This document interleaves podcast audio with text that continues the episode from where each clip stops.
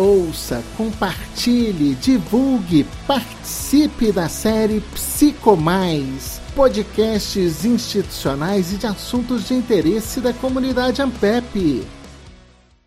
Olá, eu sou Robson Fontinelli, jornalista, e esse é o podcast Psicomais. Neste episódio abordamos as discussões ocorridas durante o Fórum de Políticas Científicas do 18º Simpósio de Pesquisa e Intercâmbio Científico da ANPEP, Participa conosco a pesquisadora associada da ANPEP, professora Luciana Mourão, coordenadora adjunta dos programas profissionais de psicologia na CAPES. Professora, o Fórum de Políticas Científicas ele vem dentro do 18º simpósio da ANPEP justamente discutir essas políticas científicas, tanto o que está proposto pelo governo, pela CAPES, pelos órgãos financiadores, quanto também traz um pouco da ansiedade ou da expectativa da comunidade acadêmica para com essas políticas. Como é que foi o fórum? Qual foi o centro da discussão? Então, o Fórum de Políticas Científicas, nesse último simpósio da ANPEP, ele teve uma característica diferente de outros fóruns que a gente já teve na AMPEP, em função do momento que a gente vive no país e, sobretudo, em relação às ciências e com um olhar especial para a área de ciências humanas, que é onde a psicologia está inserida. A gente, no fórum, privilegiou olhar os efeitos que a gente tem no processo de desinvestimento nas pesquisas científicas na área de ciências humanas ciências sociais e fazendo esse olhar em especial para a psicologia. Então, a gente falou tanto do ponto de vista das universidades, então, a gente contou com a presença do professor, que é reitor, o Emmanuel Torinho, que é reitor da Universidade Federal do Pará, que é da área de psicologia, e que falou, olhando do ponto de vista das universidades, como é que isso está afetando? Porque a gente não tem um processo de, vamos falar assim, de desinvestimento unicamente em termos de bolsas, seja bolsa para pesquisador, seja bolsa para discente. Nós temos um processo de desinvestimento que também atinge as universidades federais. Então, a gente teve essa perspectiva a partir das universidades e o quanto isso afeta não só a universidade, mas a sociedade. A gente teve também uma fala que eu acho assim muito importante, que foi voltada para essa questão das FAPs, de como seria esta questão das FAPs nos estados, porque a gente tem o financiamento federal e agora o governo está questionando essa parceria das FAPs, que são dos, dos, estados né, e do Distrito Federal. No entanto, a gente tem aí um, um questionamento, né, foi apontado é, pela professora Fátima, muito bem colocado, do aumento da desigualdade, porque os estados, eles não têm, em geral, se a gente for, for falar, eles não têm estruturadas FAPs, poucos estados têm, é, uma estrutura de FAPs com projetos, com editais, e está diretamente relacionado ao faturamento ou aquilo, ao, ao que cada estado dispõe. Então, em alguns estados, por exemplo, no Rio de Janeiro, São Paulo, em vários estados, tem um percentual designado para as FAPs. Então, está diretamente ligado àquilo que o Estado recebe. Um Estado menor vai ter muito menos a investir. E aí, o que a gente vai fazer é aprofundar as desigualdades que a gente já tem no nosso país. E a nossa fala especificamente, em função de justamente eu estar na CAPES, foi uma fala voltada para a questão das bolsas e a gente fez uma pesquisa com os programas de pós-graduação em psicologia, os programas acadêmicos, porque a modalidade profissional não tem bolsa decente, e a gente olhou tanto no nível do mestrado quanto no nível do doutorado o decréscimo de bolsas ocorrido nos últimos dois anos, ou seja, de 2018 a 2020. Então, a gente pegou quantas bolsas cada programa tinha no ano de 2018, também em 19 e depois em 2020. E a gente viu que há um decréscimo, tanto no mestrado quanto no doutorado, no número de bolsas geral, Alguns programas tiveram um aumento de bolsa, provavelmente alguma correção que a CAPES fez, porque aquele programa provavelmente estava com menos bolsas, mas a grande maioria diminuiu bolsas. E quando a gente olha o quantitativo geral, aí a gente teve uma redução expressiva. E aí a gente discute os efeitos disso para o futuro, porque quando a gente tem uma situação como essa, os efeitos não são imediatos. Os efeitos, eles vêm em médio prazo, em longo prazo. Então, quais os efeitos disso para a produção científica nacional, para a formação da ciência, para o desenvolvimento do país? Porque o investimento em ciência está diretamente ligado ao desenvolvimento do país. E não é só desenvolvimento econômico, também o desenvolvimento social do país, desenvolvimento cultural. Então, é óbvio que tem uma importância grande o desenvolvimento econômico, mas a gente precisa pensar no desenvolvimento de uma forma mais ampla. E certamente o desinvestimento em ciência resulta também num atraso em termos de desenvolvimento do país. Nesses termos, a gente pensando assim de fora, a gente vê um, um grande equívoco aí na política que vem sendo implementada nesse momento com ciência e tecnologia. Não que não se deva privilegiar a tecnologia como vem se fazendo, mas na verdade o que tinha que acontecer é privilegiar, é ter verba para tecnologia e manter pelo menos o investimento inicial. Esse impacto, como é que ele ocorre? Como é que vocês veem ele ocorrendo na cadeia como um todo?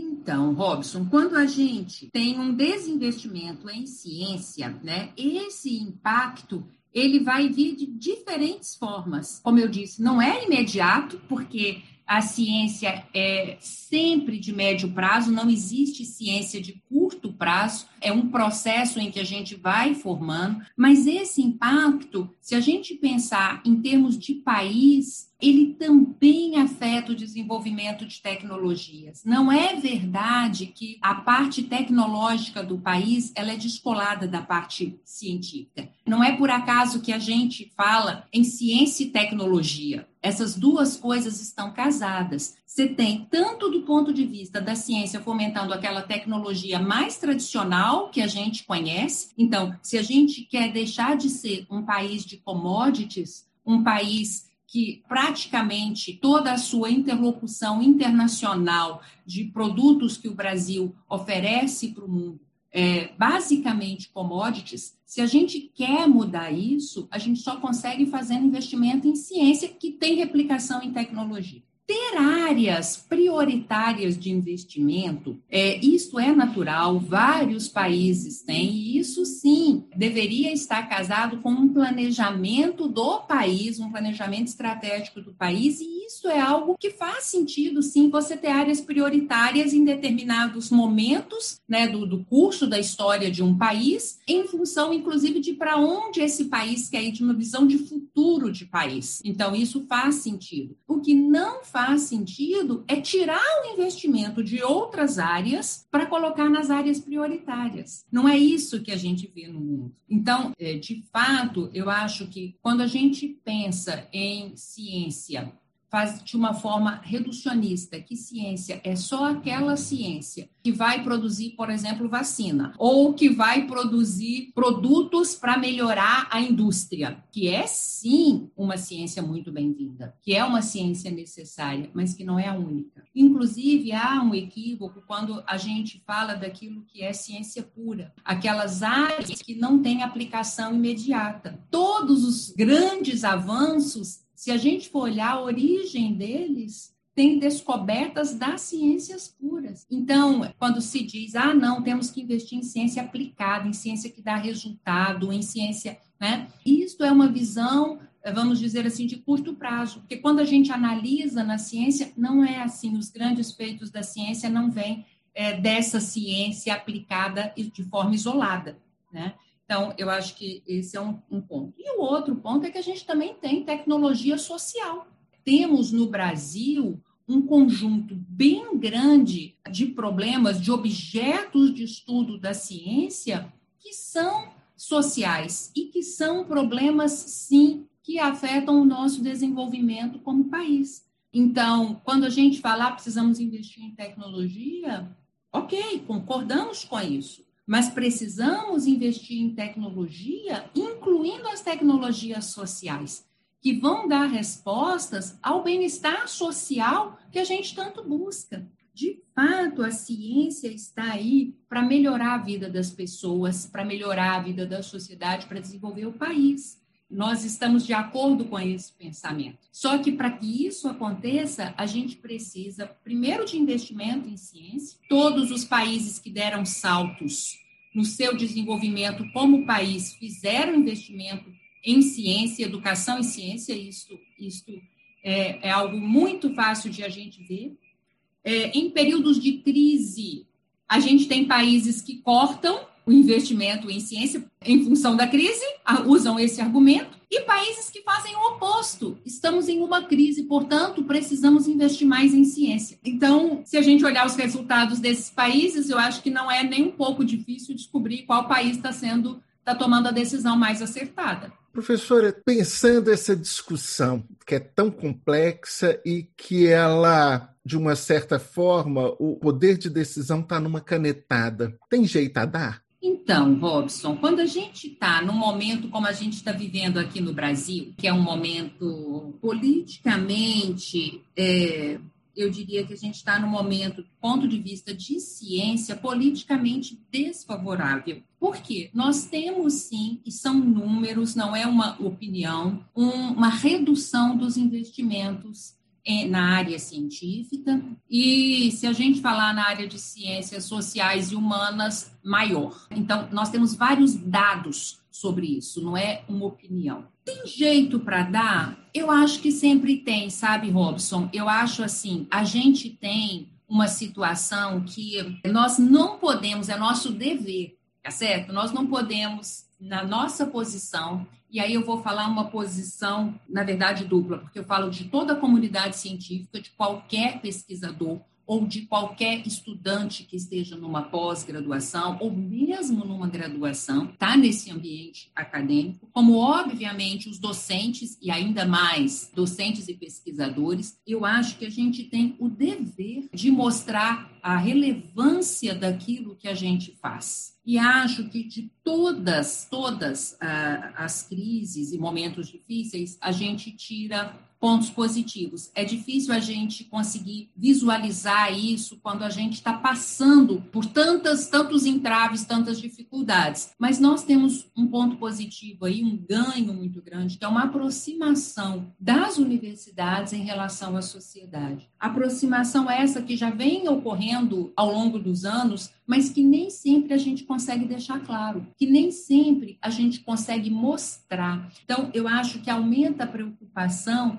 com a divulgação da ciência. E isto, é, desde sempre, deveria ser uma preocupação. Então, essa aproximação com a sociedade, eu diria que é um efeito colateral benéfico do que a gente está vivendo. De forma nenhuma, eu acho que é, não havia esta consciência por parte dos pesquisadores ou das universidades. Não, eu acho que havia sim, e acho que isso vinha sendo feito, mas acho que vinha sendo feito de forma tímida. A gente precisa mostrar mais o que a gente faz. A sociedade precisa entender onde ela está investindo. E eu não falo isso em relação à ciência, eu falo isso em qualquer retorno de investimento público. A sociedade, que na verdade move isso, que paga por isso, ela tem todo o direito de conhecer, de saber o que cada órgão público, por exemplo, está dando de retorno, está fazendo pela sociedade. E desconstruir esse conceito de que retorno é só retorno econômico, porque o retorno de investimento ele tem diferentes formas de expressão e todos eles são relevantes. Então, eu acho que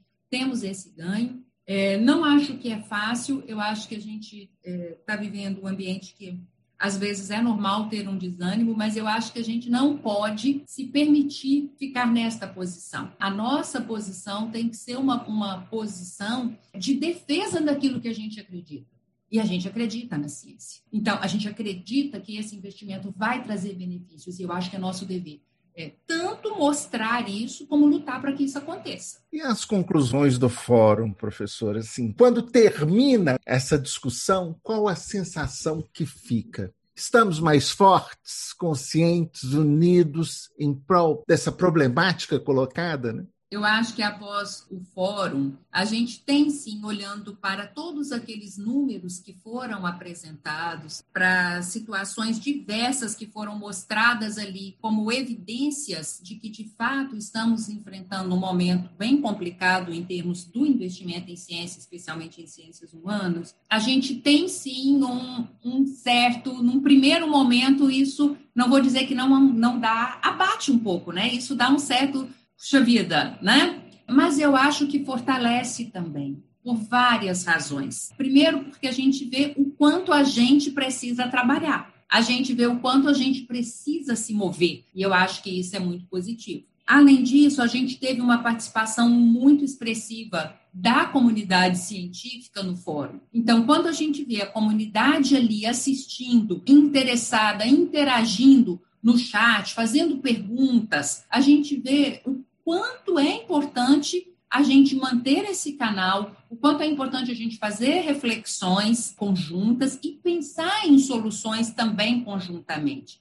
A despeito de algum desânimo que os números nos passam, eu acho que a gente sai sim fortalecidos. A gente consegue sair fortalecido porque a gente tem essa força que vem da comunidade científica no seu coletivo e é um momento em que a gente percebe que esta, esta nossa crença, é, tanto na ciência como no dever de prestar contas à sociedade, de estar mais próximo à sociedade, quanto lutar porque a gente tenha mais investimento é, nas, na ciência como um todo, e em especial nas ciências humanas e sociais. E quando eu falo isso, não é porque eu acho que as ciências humanas e sociais são mais importantes, é porque nesse momento a gente tem o oposto a gente tem uma perda maior nas ciências humanas e sociais, por isso destaco a importância das ciências humanas e sociais. Então a gente sai fortalecido. Sai fortalecido porque tem uma comunidade que dá respaldo a isso e porque olhando para o tamanho do problema, a gente fala, bom,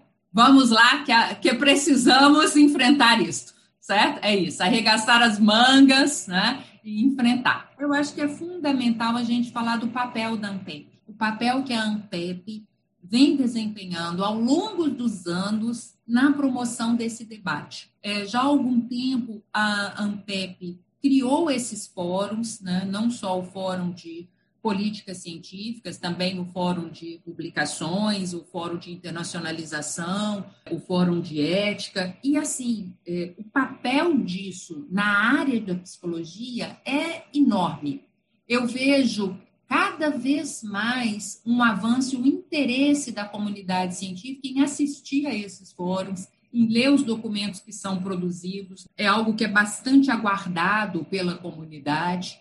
Então, eu acho que a ANPEP ela está muito consciente desse papel que ela desempenha para a comunidade científica, um papel político também e um papel, obviamente, de associação científica que ela é tanto para que é pós-graduação e pesquisa, então, tanto para os docentes como para os discentes da pós-graduação, aqueles que estão se preparando para ser pesquisadores no futuro. Então, eu acho assim, a ANPEP tem um papel muito importante e a realização dos fóruns dentro do simpósio, eu acho que é uma oportunidade que a ANPEP gera para a comunidade científica na psicologia que é ímpar. E não é por acaso que é sempre muito aguardado e sempre com uma audiência é, bem expressiva e que várias pessoas, aquelas que não puderam assistir, a gente recebe várias mensagens. Depois eu estava dando aula, eu não tive liberação hoje. Onde é que eu posso assistir? Foi gravado. Então, assim, isso mostra que, de fato, tem um interesse da nossa comunidade de pesquisadores, de docentes da pós-graduação, também de discentes, e isso é de uma relevância incrível. Eu acho que só com esse coletivo é que a gente consegue fazer mudança. Então, eu acho que tem que ressaltar esse papel da AMPEP. Nós agradecemos a presença da pesquisadora associada da AMPEP, professora Luciana Mourão, coordenadora adjunta dos programas profissionais de psicologia na CAPES, que conversou conosco sobre as discussões ocorridas durante o Fórum de Políticas Científicas do 18º Simpósio de Pesquisa e Intercâmbio Científico da AMPEP, ouça, compartilhe, divulgue, participe da série Psico Mais, podcasts institucionais e de assuntos de interesse da comunidade Ampep. Podcasts Ampep. Toda quarta-feira um episódio novo, Psico Mais ou Psicomais Covid-19. Ouça, compartilhe, divulgue, participe. Psicomais ou Psicomais Covid-19.